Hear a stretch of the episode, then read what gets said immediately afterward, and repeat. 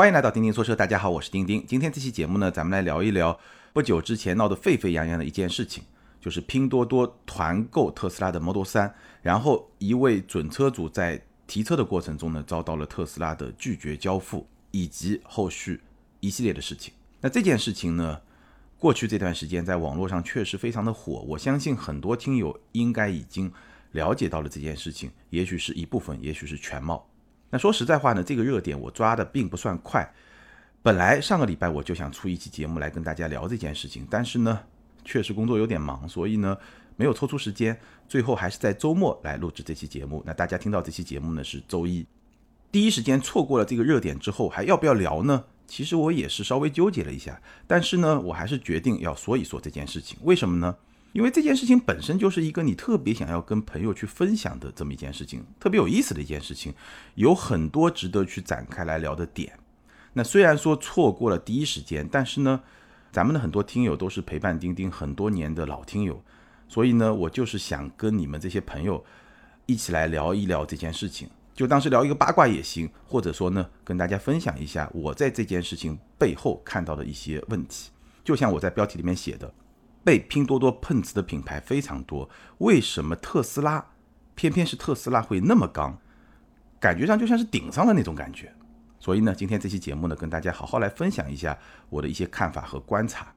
那一开始呢，我觉得还是花两三分钟、三四分钟，简单的再回顾一下这件事情的经过。虽然很多听友应该已经了解了这件事情，但是呢，可能也有一部分听友了解的不是特别的完整。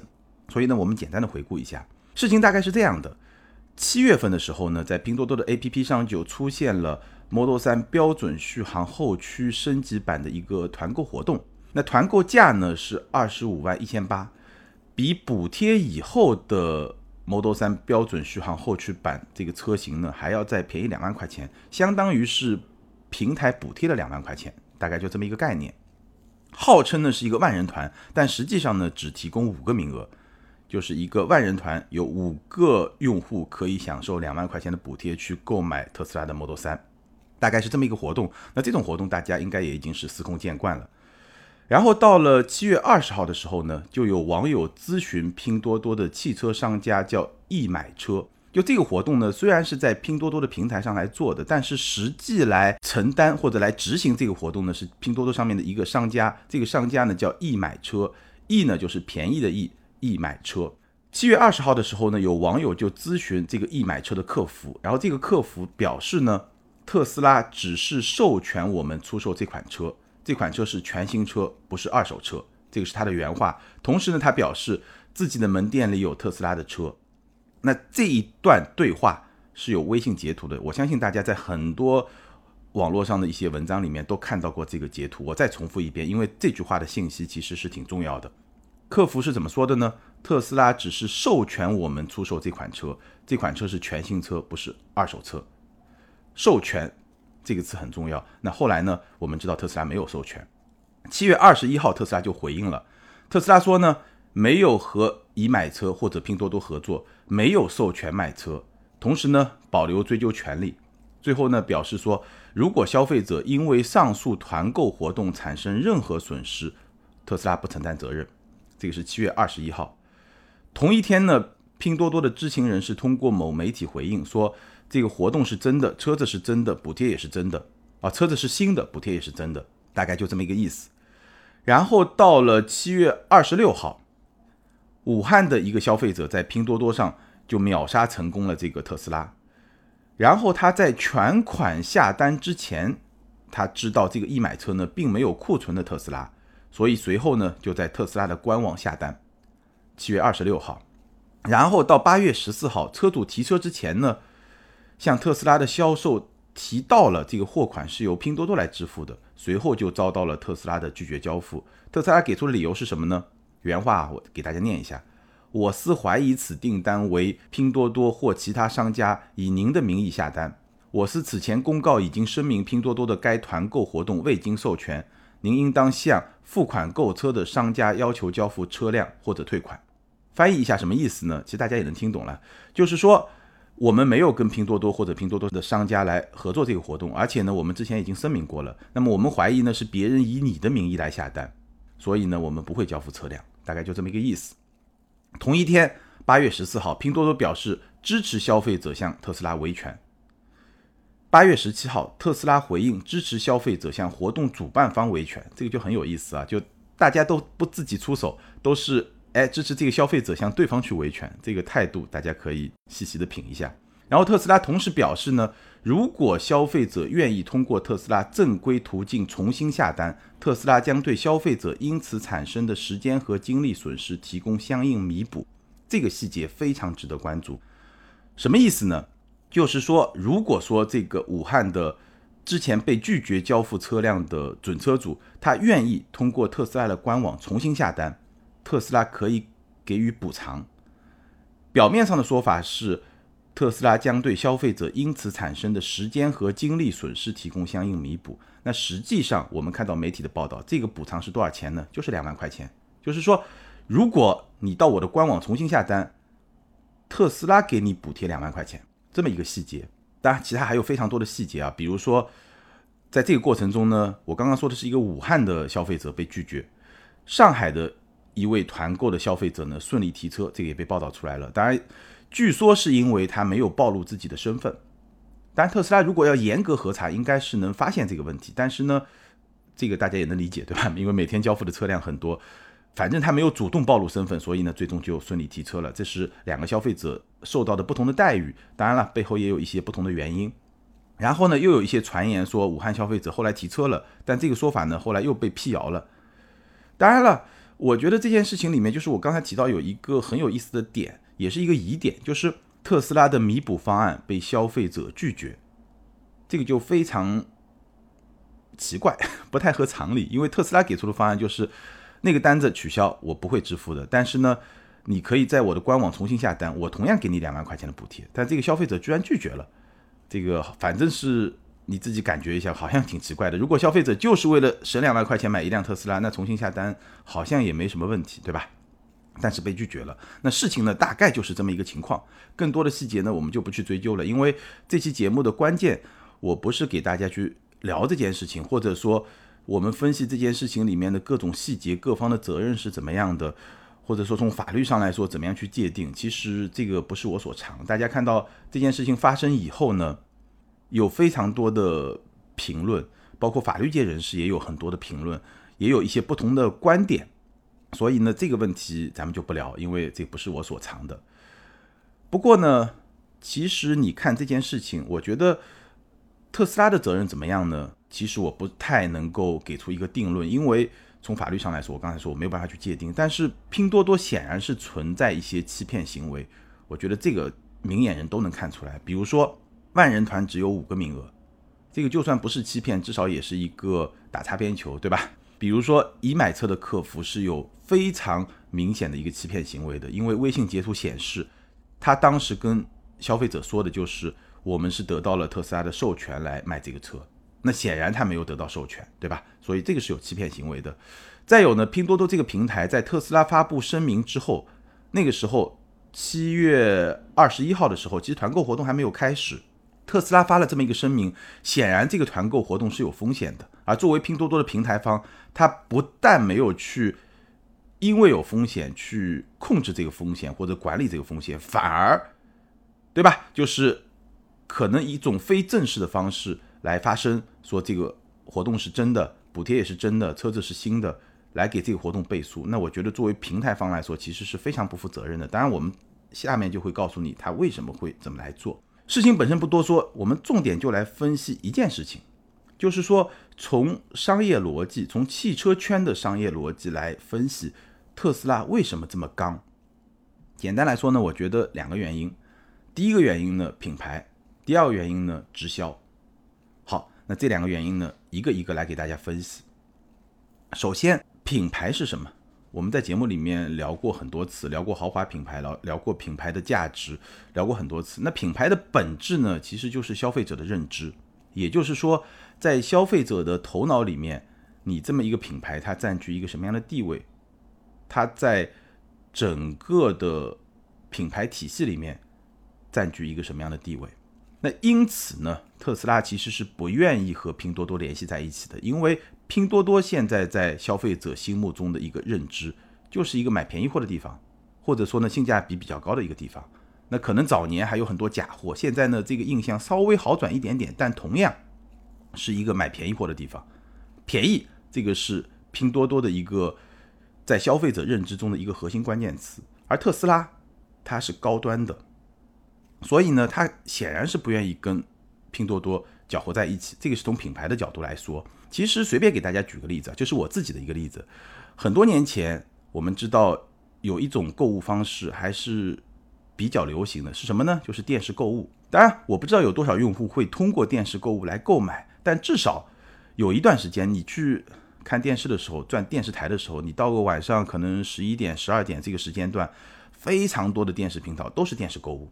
但是电视购物上的这些产品呢，就是一些比较便宜、性价比特别高的一些产品。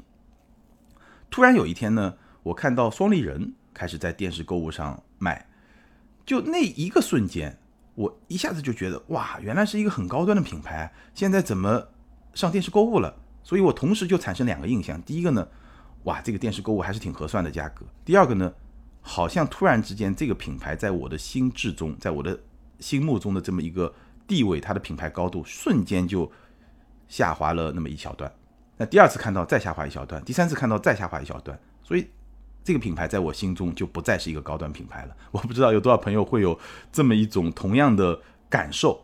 所以呢，其实今天的拼多多跟当年的电视购物是有非常多的相似之处的。当然，我不是说我的这个感受就一定代表所有人的感受，这个不一定。但是呢，我相信能够代表一部分用户的一些感受。所以我们看到，其实，在特斯拉之前，拼多多也碰瓷了很多高端品牌，比如说苹果啊、戴森啊。这个咱们在网络上都看到过相关的报道。那这些品牌呢被碰瓷以后呢，也发表过一些声明，未授权拼多多销售的声明。但是呢，这些声明大多都是一纸空文。那这件事情呢，大概能够看出几个点啊。第一，其实很多高端品牌都是在品牌层面上会去抵制拼多多的。为什么呢？其实原因就是因为拼多多会拉低它的品牌的调性。那为什么这些声明最后都变成了一纸空文呢？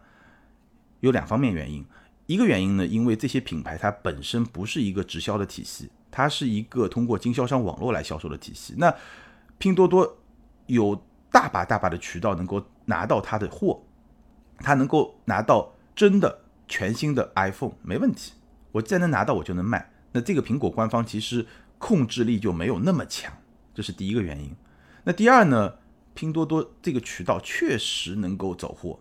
所以从这个角度来说呢，有些品牌其实也是睁一只眼闭一只眼。发一个声明的目的是什么呢？为了避免官方和拼多多产生一种关联，这样呢对品牌的伤害会稍微小一点。但同时呢，能走货呢赚点实惠也不错。所以基本上是这么一个态度。这个是之前我们看到的一些高端品牌。那最有意思的一个案例是什么呢？就是今年五月五号的时候，上海有一个叫五五购物节。五月五号五五购物节，而且呢很多商品都是打五五折。当时拼多多就又拽上了一个品牌是什么呢？就是凯迪拉克。凯迪拉克也是上汽通用嘛，就在上海，上海本地的一个豪华汽车的品牌。当时拼多多就推出了五五折的凯迪拉克的叉 T 五这么一个活动。第一时间，凯迪拉克的市场营销部的部长就发了一个朋友圈，直接就说这个是假货、翻新车。这个就是他的原话，大家可以看到这个微信朋友圈的截图。凯迪拉克市场营销部的部长直接就怼了这个活动。但是过了两天以后呢，很有意思，凯迪拉克官网又发声明，发声明呢，大概说了几层意思。第一层意思呢，说凯迪拉克官方没有打五五折，就这个活动不是凯迪拉克官方和拼多多来合作的。那这个活动呢，是由拼多多和经销商来合作搞的。那补贴呢，是由拼多多提供的，大概就说明了这么一个意思，就是说这个活动不是凯迪拉克官方打折，而是拼多多给了补贴，然后跟经销商合作，哎，来卖车，五五折卖车。那无论怎么说呢，这件事情毫无疑问会严重的伤害到凯迪拉克的品牌价值，因为今年年初的时候，包括整个今年上半年，凯迪拉克在做一件什么事情？从去年国五大甩卖之后，凯迪拉克一直在努力的扭转自己，就是一个大打折的这么一个品牌，或者说。有很大折扣的一个豪华品牌，凯迪拉克花了非常大的力气来做这件事情，但是拼多多一个五五折，直接就把凯迪拉克可能几千万、上亿的这个营销预算就直接打水漂了，因为消费者心目中重新建立了一个哦，凯迪拉克五五折就能买到这么一个印象，所以这件事情其实对品牌的伤害是非常非常大的。那为什么说凯迪拉克最后会认怂呢？原因很简单，因为上海五五购物节这个活动是有政府背书的，上汽通用是一家上海本地的企业，所以你就很能够理解，它其实是一个无奈的接受的这么一个过程。看到了这么多案例，回头再来看特斯拉和拼多多，所以从品牌的角度来说啊，我觉得特斯拉和拼多多它就是站在两极。特斯拉是一个什么样的品牌？我不知道大家会怎么样来看特斯拉是一个什么样的品牌，但在我看来，特斯拉可以说现阶段是接近品牌的最高级形态。品牌的最高级形态是什么？宗教，宗教才是品牌的最高级形态。宗教是可以让你。为这么一个品牌献身，任何一个别的品牌都是做不到的。特斯拉是一个科技宗教，我们看到特斯拉几乎不做传统样式的传播营销，但是呢，伊隆马斯克他在打造的一个什么样的个人形象？他个人就是整个特斯拉品牌最好的代言人，他打造的一个形象就是一个教主，科技教主，对吧？要把人类送到火星，然后呢，搞这个火箭发射。然后呢，搞非常快速的这个轨道交通，搞新能源，搞电动车，他就是一个科技宗教的教主，他是这么一个形象，它是一个更高级的一个营销方式，它能够把自己的 Roadster 第一款跑车直接发射送到太空去，任何一个汽车品牌都是做不到的。所以特斯拉打造品牌是一个不同于其他汽车品牌打造品牌的这么一种方式，它是建立宗教的这么一种方式。这个品牌是有非常强大的势能，它可以说代表了品牌的一个一级非常高的那一级。而拼多多是什么？拼多多是非常世俗，甚至有一点点土气的这么一个品牌形象，便宜嘛，我刚才说的对吧？当然了，拼多多现在正在做的就是要进军五环内，所以呢，它补贴了 iPhone，补贴了苹果，补贴了戴森，补贴了海蓝之谜，就是补贴了一些非常高端的品牌。无非就是想让用户产生一个认知，就是在拼多多上不仅能买到便宜货，也能买到便宜的高端货，大概就是这么一个认知。所以他到处碰瓷，只要碰到了，他都是赚了，对吧？一个高的，一个低的，你摸他一把，你也是赚了，大概就是这么一个状态。所以从品牌上来说，为什么特斯拉不愿意跟拼多多在一块儿，这个是非常容易理解的。或者换一个角度呢，我觉得特斯拉和拼多多其实代表了人性的两面。特斯拉是一个高端品牌，代表了人性中想要追求好东西的这么一个心理。所有人在能力允许的范围之内，他都愿意去追求更好的东西。拼多多代表什么？代表了人性的另一面，就占便宜、占便宜的一个心态。任何人，哪怕他是亿万富翁，他也会有一些占便宜的心态，这个是人性。所以这两个都是人性，但这两个人性呢，它本质上是矛盾的。暂时它有可能并存，比如说你在拼多多上买到了一个 iPhone，你在拼多多上秒到了特斯拉，你会觉得我占了便宜买了一个高端货。但是你想想你这个心理，你既要占便宜又要买到高端货，这个是暂时的。如果说所有人都能占到这个便宜买到这个高端货，那这个高端货它也就不高端了，对不对？虽然说咱们普罗大众每一个人都有权利去。获得更好的产品、更好的服务，这个在政治上是正确的。但是人类社会它永远都是一个差别性的社会，就是有些东西啊，它讲的是一个相对的关系。很多人他就是要比身边的人更强、更好，这种竞争其实就是人类社会进步的一个原动力。所以呢，从品牌的角度来说，咱们就能够非常好的理解特斯拉为什么这么不愿意跟拼多多联系在一起。但是呢？我们还要解释另外一个问题，就是特斯拉为什么能这么刚？我们刚刚也提到了苹果啊、戴森啊，同样是高端品牌，为什么它虽然说反对和拼多多合作，但是呢，它实际上又从某种角度来说，又默许了拼多多和它旗下的一些经销商的合作，或者说睁一只眼闭一只眼，大概是这么一个状态。那为什么特斯拉能够这么刚？所以除了品牌之外，还有另外一个原因，就是。特斯拉是一个直销卖车的这么一个品牌。什么叫直销呢？简单来说，就是特斯拉它是直接交车给消费者，它直接卖车给消费者。那这一点呢，其实也是特斯拉的态度和它的行为可以非常强硬的基础。因为车我是直接交给消费者的，我这个车是不通过经销商的，所以我可以直接拒绝交付。不像别的品牌，市场上有的是货啊，经销商有的是货啊，他可以交啊，对吧？那特斯拉只能是我自己交给消费者，这个是他有底气的这么一个基础，也是能够他强硬我就是不交车的这么一个基础，别的品牌根本就做不到。那直销呢？我们之前也聊过，直销有两个好处，第一呢就是价格管控。虽然说特斯拉不断的调价，对吧？两三年之内能调十几次价格很正常，但是这个调价都是他说了算，它的价格是有非常强的一个管控能力的。我说涨就涨，我说降就降，不会受到经销商的这么一个影响。当然了，经销商的这么一个海绵的作用，这个缓冲剂的作用，其实也是很有价值的。我们之前也聊过。但是呢，从直销的角度来说呢，价格管控这个是它的这么一个好处。那另外一个好处呢，直销它可以直接掌握消费者。传统的车厂在今天为什么有些问题始终解决不了？有些信息不是很畅通。消费者的一些信息，就是因为它跟消费者之间其实没有直接的联系，它跟消费者之间的联系是通过经销商来联系的。那从大数据时代这个角度来说，它是没有消费者的直接的数据的。这一点对于传统车厂在今天这个时代的竞争其实是一个劣势。所以直销两个好处，第一个价格管控，第二个它能直接的掌握消费者。直销的弊端是什么呢？第一，它的拓展速度会相对比较慢，它的资金压力会比较高，因为。你想直销，如果你要在中国一百个城市铺开，那全部都是自己的资金啊，对吧？所以这个资金压力是很大的，拓展速度也不可能有经销商集团加盟那么快，对吧？你一个大的经销商集团谈完了十家店就开了，你直销就得一个城市一个城市的铺，这个效率、这个资金压力肯定是没有办法跟通过经销商体系来销售去比的，肯定是会更难的。但是呢？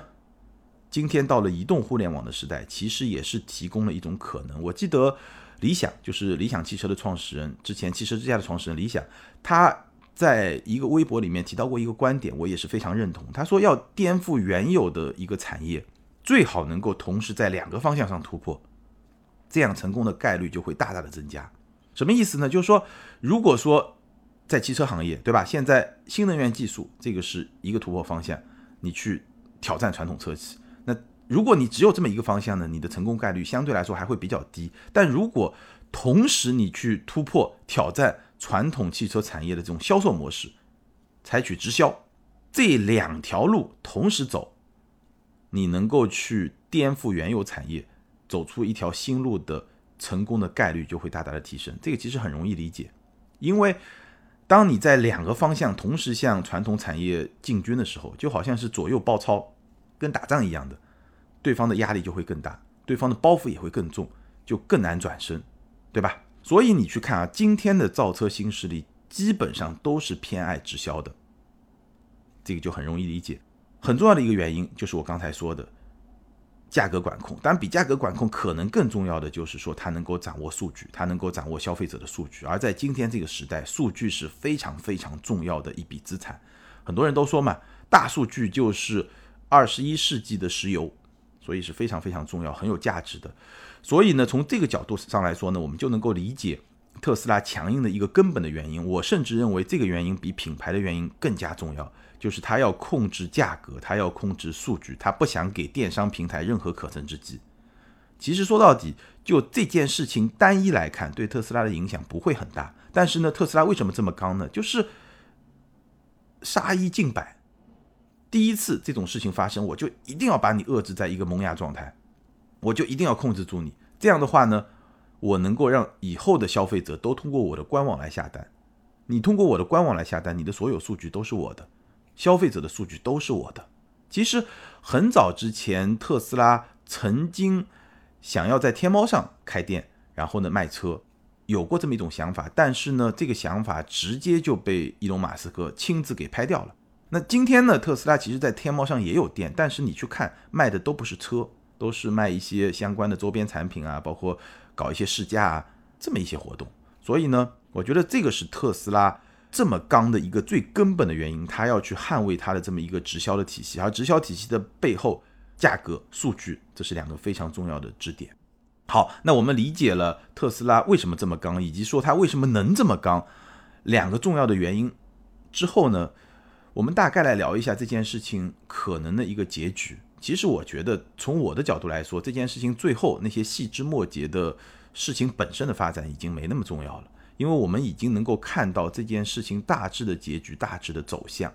一句话来概括这件事情的结局呢？我觉得不管特斯拉会不会输，拼多多已经是赢家，没有问题。为什么这么说呢？首先，你想十万块钱的成本，补贴了五个用户嘛，每个用户两万块钱，十万块钱的成本，十万块钱的成本就获得了品牌的一种提升。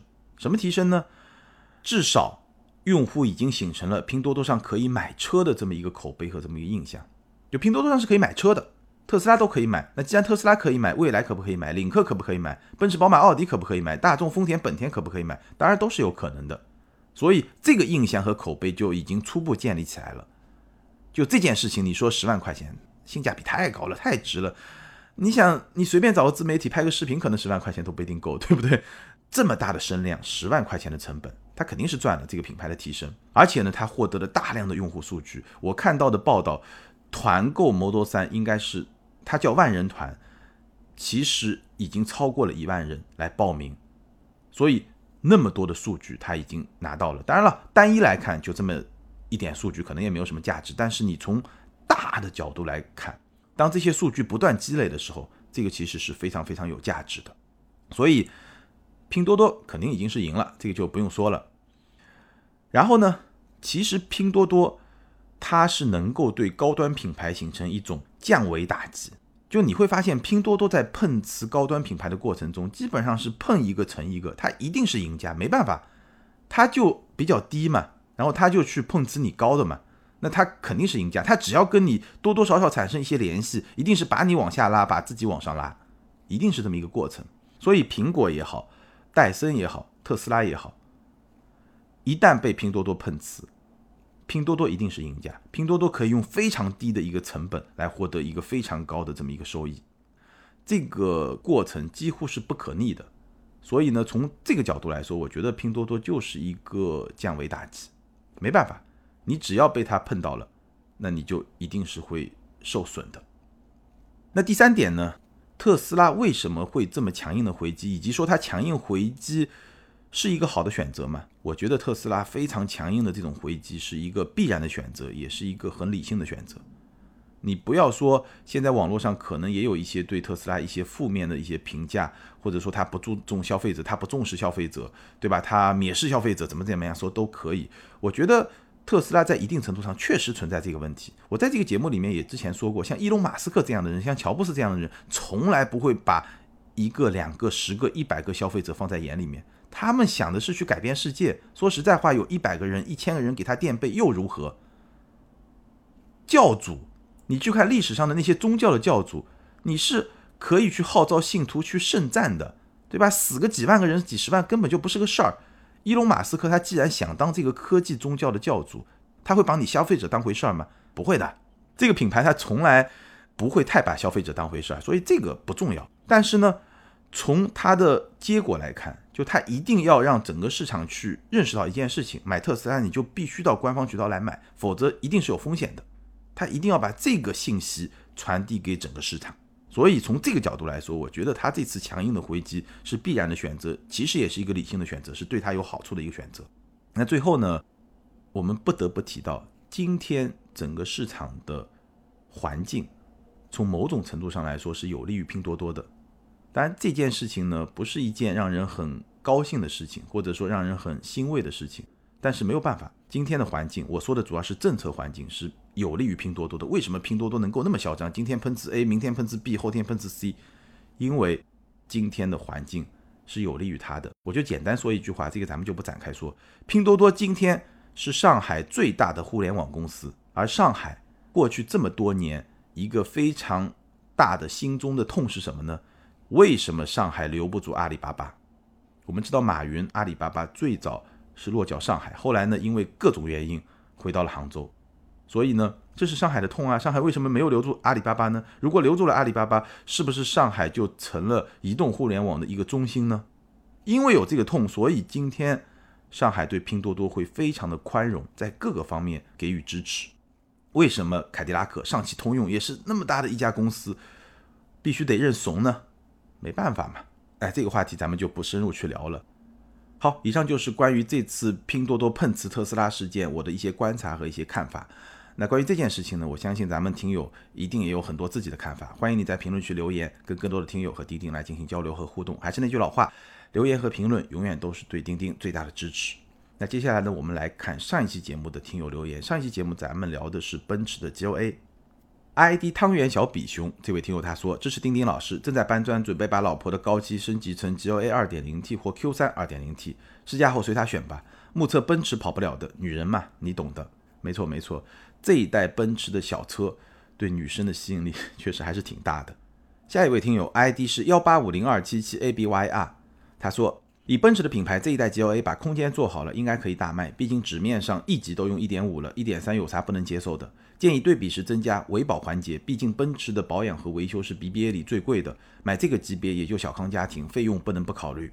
感谢这位朋友的建议啊。说到维修和保养呢，以我的经验，奔驰会比宝马稍微贵一点点，基本上小宝可能贵个百分之十吧，然后大宝呢也就在百分之十几，大概就这么一个概念。据我所知呢，宝马跟奥迪也差不多，那奔驰呢会稍微贵一点，大概是这么一个幅度。好，感谢所有听友的留言，也欢迎这两位听友把你们的联系方式通过喜马拉雅后台私信给我。你们将获得的是由途虎养车网赞助的 Wilson 微送超强镀金系列汽车漆面镀金，价值一千二百九十九元。